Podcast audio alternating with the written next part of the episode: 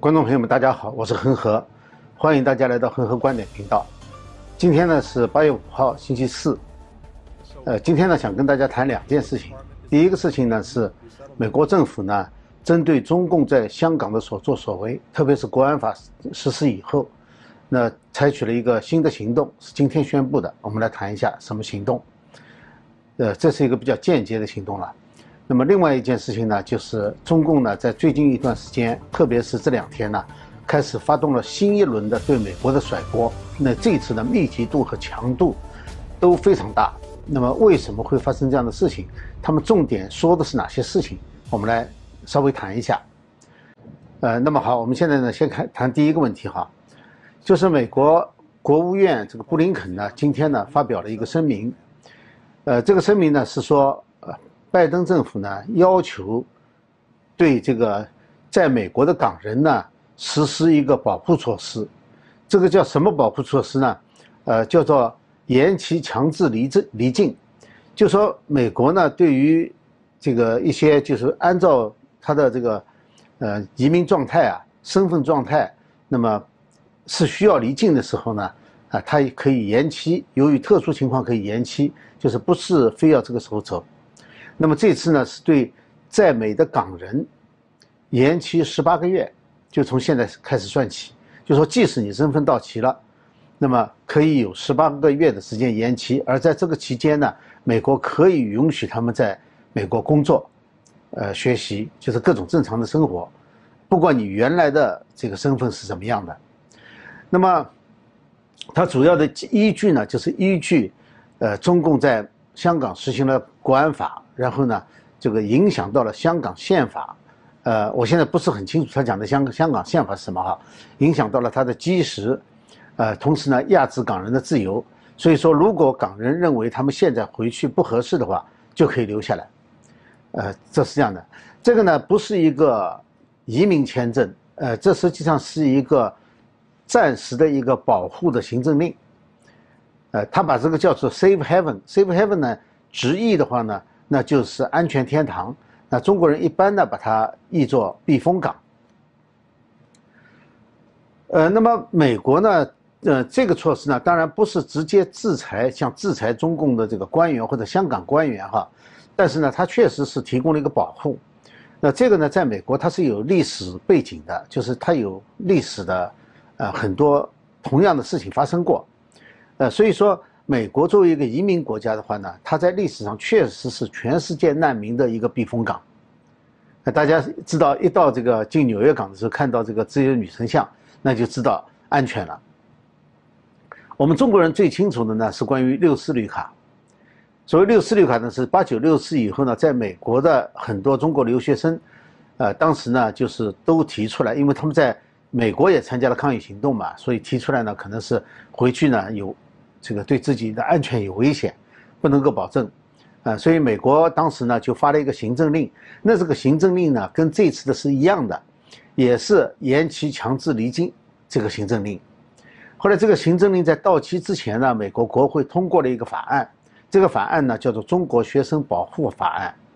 呃，这样的话呢就变成了一个永久性的措施了，就不是暂时的了，呃，所以很多人后来呢就拿了绿卡。这个呢就被叫做六四绿卡，呃，当时据说呢有数万人拿到了六四绿卡，如果加上他们的家人和后来的受益者的话，呃，估计总数在十万人以上。那么这是中国人知道的，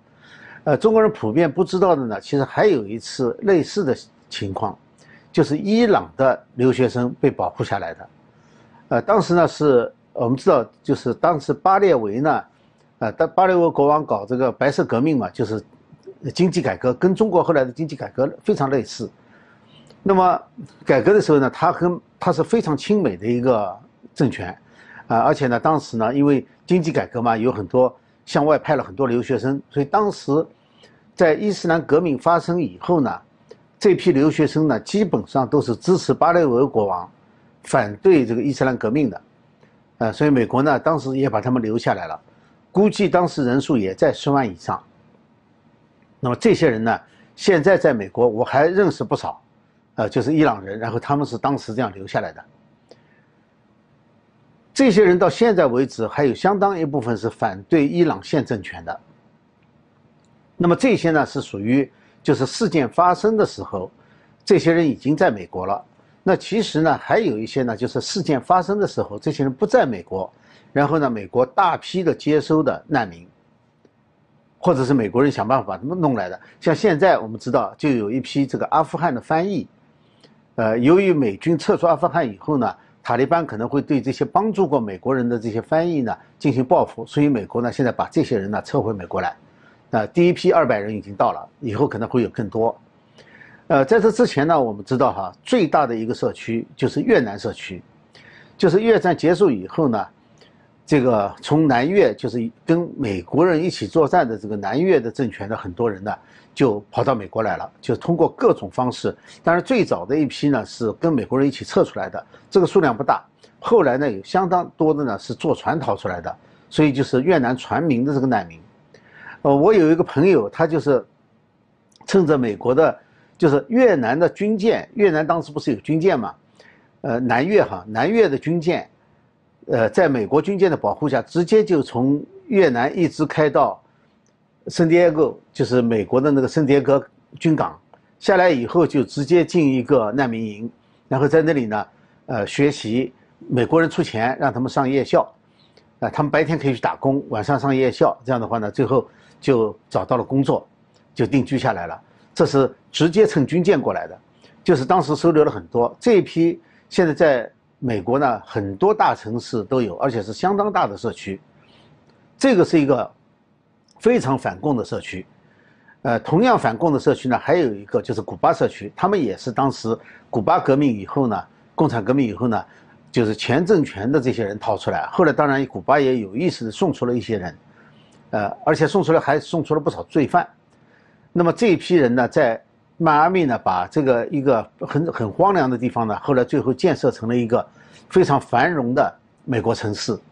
那么这个社区呢，也是反共社区。呃，还有一个就是我们上次谈到的老挝的苗族，就是蒙，啊，这也是整个一个社区呢，是从这个老挝被搬过来的，通过泰国的难民营。呃，在这些方面呢，这些就是曾经由于受迫害而迁移到美国来的、移民到美国来寻求保护的这些社区呢，绝大部分都是反共的。呃，除了一个例外，就是中国人社区。中国人社区里面哈，拿六四绿卡的，就是呃以受迫害的理由留下来的，拿六四绿卡的，后来有很多。以这个其他的原因哈，受迫害的原因，比如说什么计划生育啊，或者是什么宗教原因啊，留下来的社区里面呢，确实有一批人是不反共的。他一拿到身份以后呢，马上就加入共产党的那个呃亲共团体的那些支持共产党的活动当中去了。这个是一个比较特殊的社区，当然也有很多是反共的，坚持反共的。但是毕竟从整体来说的话呢，华人社区是一个比较特殊的。啊，当然，我觉得背景呢也有一部分跟中共的统战有关。呃，这个呢是美国政府呢其实是这样的，他对于外国政府的干预啊确实是很少的。呃，中共中共老在叫美国干涉中国内政，其实美国干涉中共中国内政的这个情况少而又少，至少我没有看出来哪一条是干涉过的。呃，所以说呢，呃，他的真正能做的事情，而且他一直坚持在做的一件事情呢。就是把接收那个暴政下面的难民呢，作为他自己的一个国际义务来承担的，这一点在历史上我们必须承认，美国是做的最好的。那么这是关于第一个部分哈，就是关于这个难民的部分，呃，就是这个第二个部分呢，我想谈一下哈，就是这几天呢，呃，中共方面呢突然加剧了对美国的这个甩锅的宣传活动。这一波呢，我觉得哈，整体来说是历史上最强的一次。中共喉舌准备了一系列的重磅文章，今天登出来的是第一篇，是人民日报评论员文章，叫做“甩锅推责只能自欺欺人，全球抗疫必须肃清政治病毒”。这篇文章是一系列文章的第一篇，它是宣布了的。那么这就说明，就是中共最高层的喉舌已经开始行动了。为什么说最高层的喉舌呢？是因为他用了《人民日报》评论员文章，我们知道，《人民日报》评论员文章在目前为止就是属于最高级别的了，不不能再高了，因为《人民日报》社论啊，文革的时候是以社论，但也有一部分是以评论员文章出出面的，所以评论文文章就是评论员文章就是最高级别了。呃，那那我们知道，《人民日报》就是中央级的喉舌了，是是中国共产党中央委员会机关报，它跟新华社不一样，新华社名义上归。国务院管，但人民日报在名义上就是中国共产党中央管的。那么这是最高档的，那最低档到什么程度呢？最低档到花钱去请一些西方的网红或者是西方的这个社交媒体的呃短片制作人，就花钱请他们制作一些宣传短片，呃，来往美国甩锅，给钱吧，给钱呢还，呃，有人找在网上找到了这个截图哈。呃，就是每制作一个短片，给一百英镑，呃，所以我想这个可能是在英国找的这些人，呃，那么它重点呢是两个目标，就是攻击美国的话，两个最主要的目标，第一个目标呢就是德特里克堡，德特里克堡呢是美国陆军的一个实验，就是实验室，另外一个呢就是约翰霍普金斯大学和比尔盖茨基金会。所做的一个推演，一个演练，这个演练呢叫做“事件二零一”，呃，就是 Event Two 呃 Two Zero One。呃，我先分别讲一下哈，呃，然然后我稍微来分析一下德特里克堡的故事呢是这样的。其实我很长时间根本就没有听说这个德克里克堡是怎么回事。当然我知道这个德克里克堡是一个美国的实验。一个实验室，但是我没有知道，不知道它跟这个疫情有什么关系。直到有一天，还是今年呢，我是做了自媒体以后，有观众朋友在我的自媒体下面留言问我德克里克堡是怎么回事，德克里克堡是怎么回事，我这才发现，呃，我不知道，然后我就去查了一下，查了一下以后才发现，就是，就是讲德克里克堡是疫情的最早发源地，但是呢。我查了一下以后呢，才发现百分之九十五以上，甚至百分之九十九的这个原始的来源，全部来自简体中文，就是它都是从中国来的，英文里面是查不到的，查不到就是说它和这次疫情任何关系的，呃，所以说我就觉得，呃，一开始的时候就是这就是一种甩锅行为，所以我就没有注意，也没有去继续查下去，因为这是一个孤立的实验室的安全事件。其实，在英文里面是谈到过的。英文里面谈到呢，就是在二零一九年的早期，他曾经关闭过一次，是因为实验室的一个安全，好像是一个门啊什么的一个安全问题，就把它关闭了。呃，中共拿出来大做文章。其实这个事情呢，在美国为什么后我后来没有继续的跟踪下去呢？原因就是因为，在美国这是一个非常正常的事情，就是他这个安全检查员啊，发现一个很小的问题。他马上就可以关闭你实验室，二话不说，不管你这个实验有多重要，不管你这个实验室是中央级的什么军队的，没有关系，对吧？他都可以关闭。他一个检察员的是这个权力非常大，关闭以后你检查纠正，程序符合了，他又可以叫你开，所以这个是很正常的事情。这种权力大到什么程度呢？一般中国人可能想象不到。我记得那年 Katrina 飓风的时候，就是从，呃，我我谈过好几次哈。就是从这个新奥尔良呢，呃，运了五百五百卡这个巴士，就是那个巴士的这个呃水灾难民，运到休斯顿，运到休斯顿呢，就先放到这个体育馆去。有一个体育馆呢，呃，可能政府有拥有的股份很大，所以呢就把它打开装难民了。装到一半，来了一个市里面的安全检查员，就是消防检查员，他说现在。呃，在这里的人已经超过了这个体育馆的容量了，一个人不能再进，你要再进的话呢，我就把它关闭掉。市长、市议员一大堆的人啊，就是休斯顿市嘛，是一个很大的市了，市市里面的所有的头都在那个地方，就这么一个消防检查员是他们手下的人，一筹莫展，拿他一点办法都没有。最后是另外一个体育馆的这个呃拥有者啊。就是一个大公司嘛，呃，那个公司呢，最后这个他们那个 board 就是那个董事会开会商量说，打开体育馆接收难民，他们做出牺牲，放弃这一季赛季，因为难民一进来啊，短期出不去的，那这一个赛季呢，他们就赚不到钱了，他们最后就觉得，呃，社会责任更重要，所以他们就决定了，也就是说，这种权利哈，就是安全检查员的权利大到了，是市长你同一级政府他的。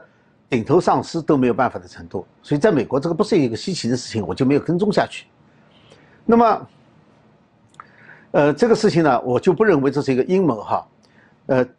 所以说为什么这件事情在西方哦你看不到呢？就是西方有很多阴谋论者，但是居然也没有阴谋论者把这个当成是一件事情，因为这个太不靠谱。呃，它它是一个纯粹的推测，叫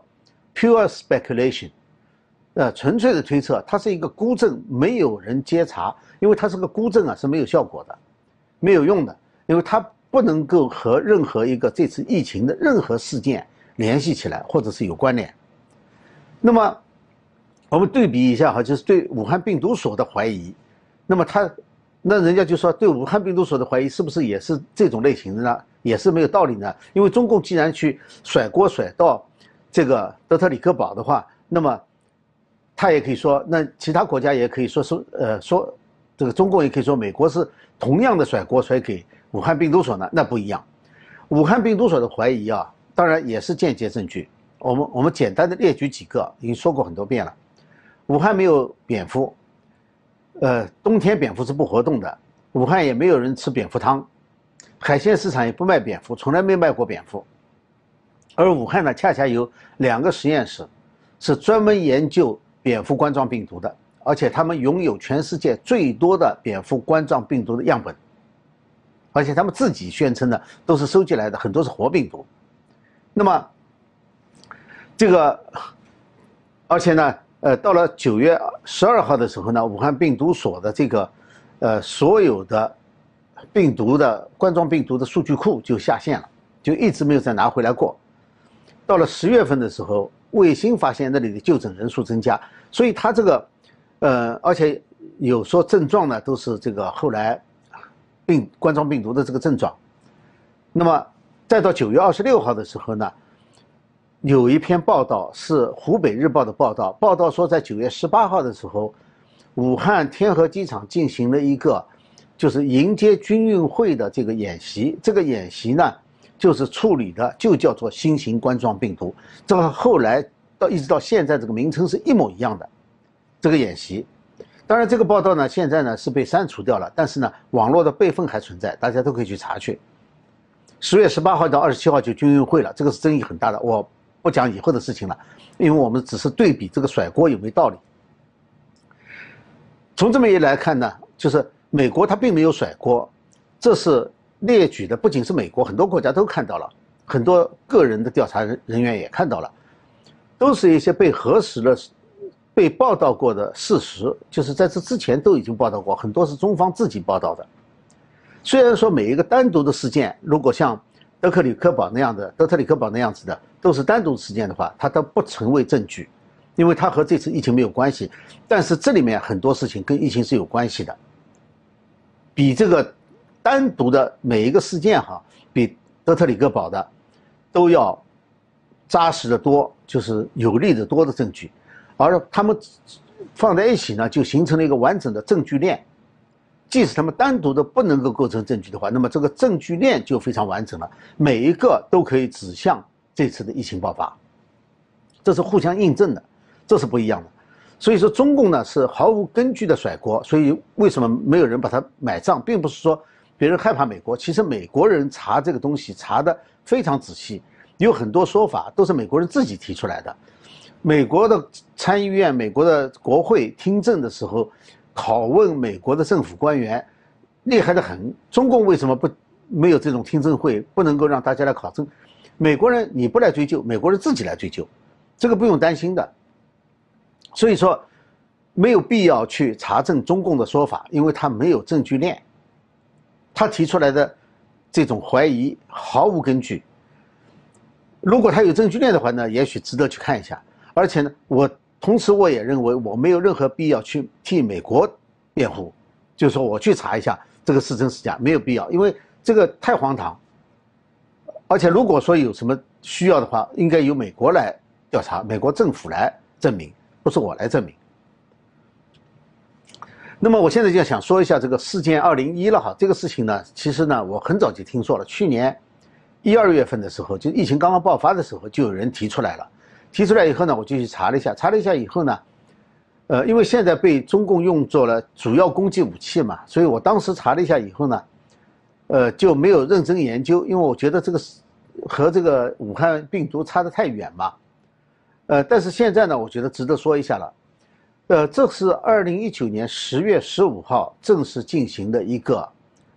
叫做推演，它叫桌面推演。桌面推演，我想就是类似于这个沙盘推演这种类型的，呃，可能是计算机模拟的一种推演。这个推演不是一个不像中国的那个演习哈，就是新型冠状病毒那个演习，那是一个实战演习，这是不一样的。那中共呢说呢，这为什么正好在呃这个世界军运会的时候？进行这个推演，这个确实是，它是十五号推演的，呃，世界军运会呢是在十八号进行的，只差三天，但是呢，这并这个巧合没有任何意义，因为它是一个公开事件，他在八月二十一号的时候就已经宣布了他要进行这个推演，而且通知了媒体，要求媒体来邀请媒体来参加的。那么这里呢，呃，就有一个问题了，就中共呢最早的时候，我刚才讲了哈，是九月十六号的时候进行演习的时候，就已经使用了新型冠状病毒这个名词了。这个名词后来呢，在疫情爆发以后呢，中国有些媒体不知情的，我想呢，新型冠状病毒他们内部当时啊，很可能就是疫情爆发以后他们已经定了，但是呢没有公开，所以媒体呢是在不知情的情况下把它叫成了武呃武汉肺炎。因为那个当时真的是，呃，中国媒体最先叫的武汉肺炎，后来慢慢的呢，他们内部统一了，最后告诉大家用新型冠状病毒，简称新冠病毒，一直用到现在。但是我想这个名称哈，中国高层内部是早在九月份的时候就已经把它名字定了。有趣的是，事件二零一，就是美国这个呢，它也把它叫做新型冠状病毒，呃。但是在英文里面呢，就是它是说 novel coronavirus，呃，后来呢，世卫组织呢曾经借用了这个名称，它叫二零一九一杠一个小写的 n，然后呢 cov，其实也是新型冠状病毒的意思。后来呢又改成了 cov covid nineteen，又改成了，呃，最官就是这个专业方面呢是把它叫做嗯 SARS CoV two，就是 SARS 类的。呃，冠状病毒二。那么他认为呢？他们认为呢？这是一个类似于科幻的推演，而不是预测。呃，这个他怎么说？我我是不听的。呃，因为美国，呃，重要的是什么呢？重要，呃，我简单介绍一下他这个推演的这个过程啊。他就是是说是说了一个故事，其实就是，就说最早的时候呢，从蝙蝠冠状病毒呢传染给了猪，然后呢再传染到了人。他模拟的过程呢，是模拟 SARS 爆发的时候，那个故事呢是从巴西的一个猪场开始，发生猪的这个，呃，这个冠状病毒，然后呢就传染到人，然后就人传人，逐渐的就蔓延到南美其他国家，然后呢又通过旅行呢带到了葡萄牙。为什么葡萄牙呢？因为巴西是最早的。也是南美唯一的一个葡萄牙殖民地，就巴西是讲葡萄牙语的，不是讲西班牙语，其他都讲西班牙语。呃，所以传到葡萄牙，然后又传到了美国，再传到了中国，再传到了全世界。它这个过程就是这样子的。第一年呢，蔓延的很厉害，因为没有疫苗，这个倒是和现在很像。然后十八个月以后，从爆发的开始到十八个月以后呢，就慢慢停止了。呃，停止的原因呢，是因为一部分呢是广泛接种了疫苗，另一部分呢是百分之九十。以上的人口已经被感染过一次了，这个呢有点像，但是这个有点像不能表明他们就是事先知道，这事情也不能事先知道的，因为在这之前有很多电影啊，其实已经也是属于科幻类型的，已经非常准确的预测到了这次大爆发的情景，整个过程都非常像很多电影。那你说他们也卷入了这个，就是说这个是用正常的思维可以编出来的故事。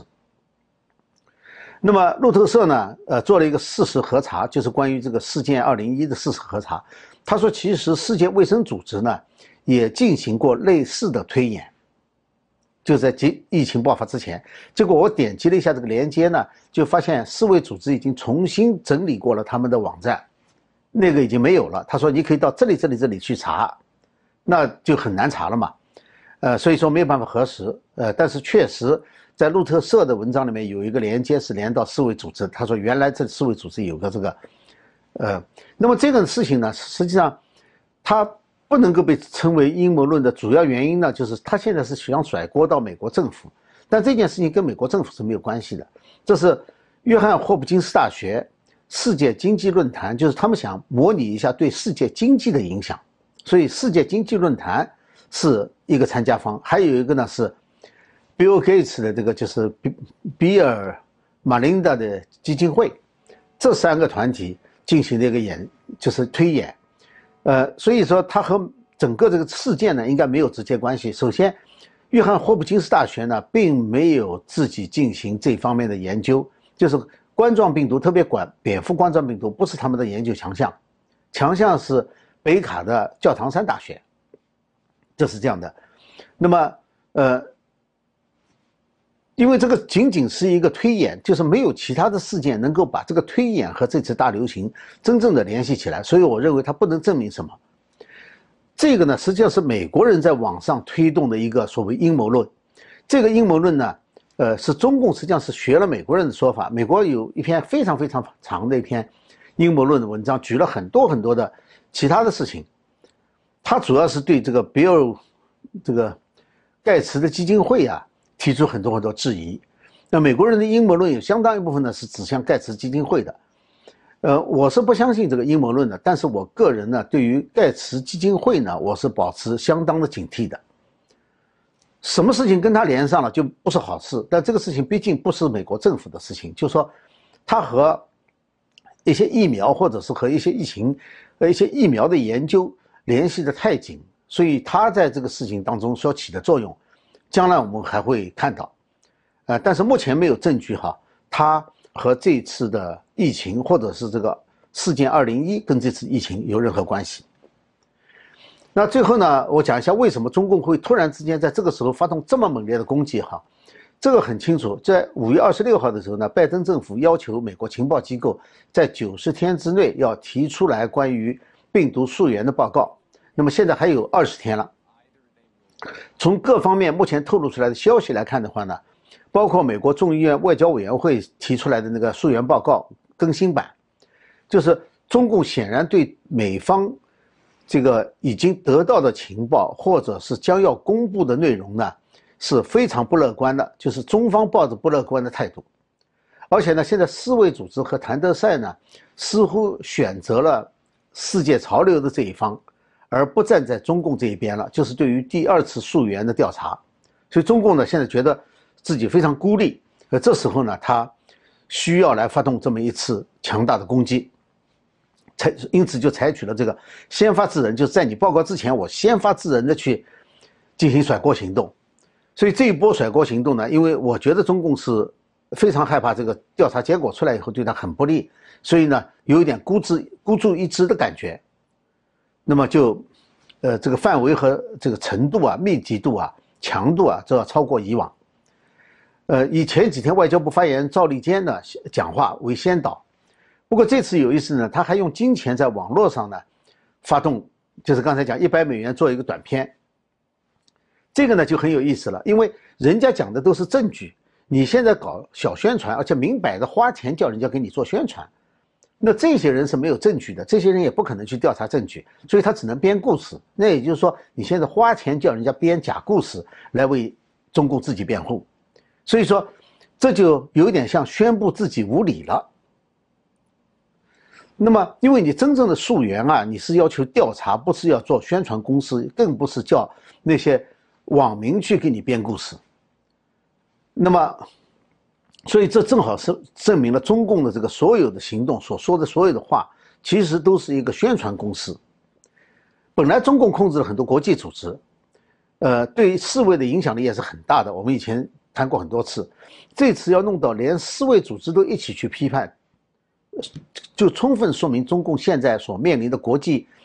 形势啊是众叛亲离。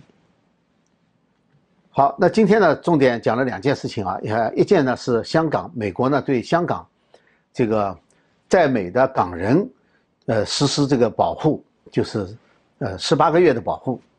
那么另一个呢，就是讲一下，呃，这个呃中共发动的新的这个攻势，它里面的主要内容，那我们来分析一下，有理还是没有理？呃，那这个事情呢还在继续发展，二十天之内。我们将会看到二十天以后，我们将会看到美国政府呢公布一些东西，那中共怎么反应？那呃都是我们拭目以待。到时候我们会继续跟大家来跟踪这个消息和分析。呃，感谢观众朋友们对我节目的支持。呃，如果大家喜欢这个节目的话呢，请订阅点赞，呃，然后呢把它转发给更多的人，让大家知道这个频道。好，谢谢大家，我们下次节目时间再见。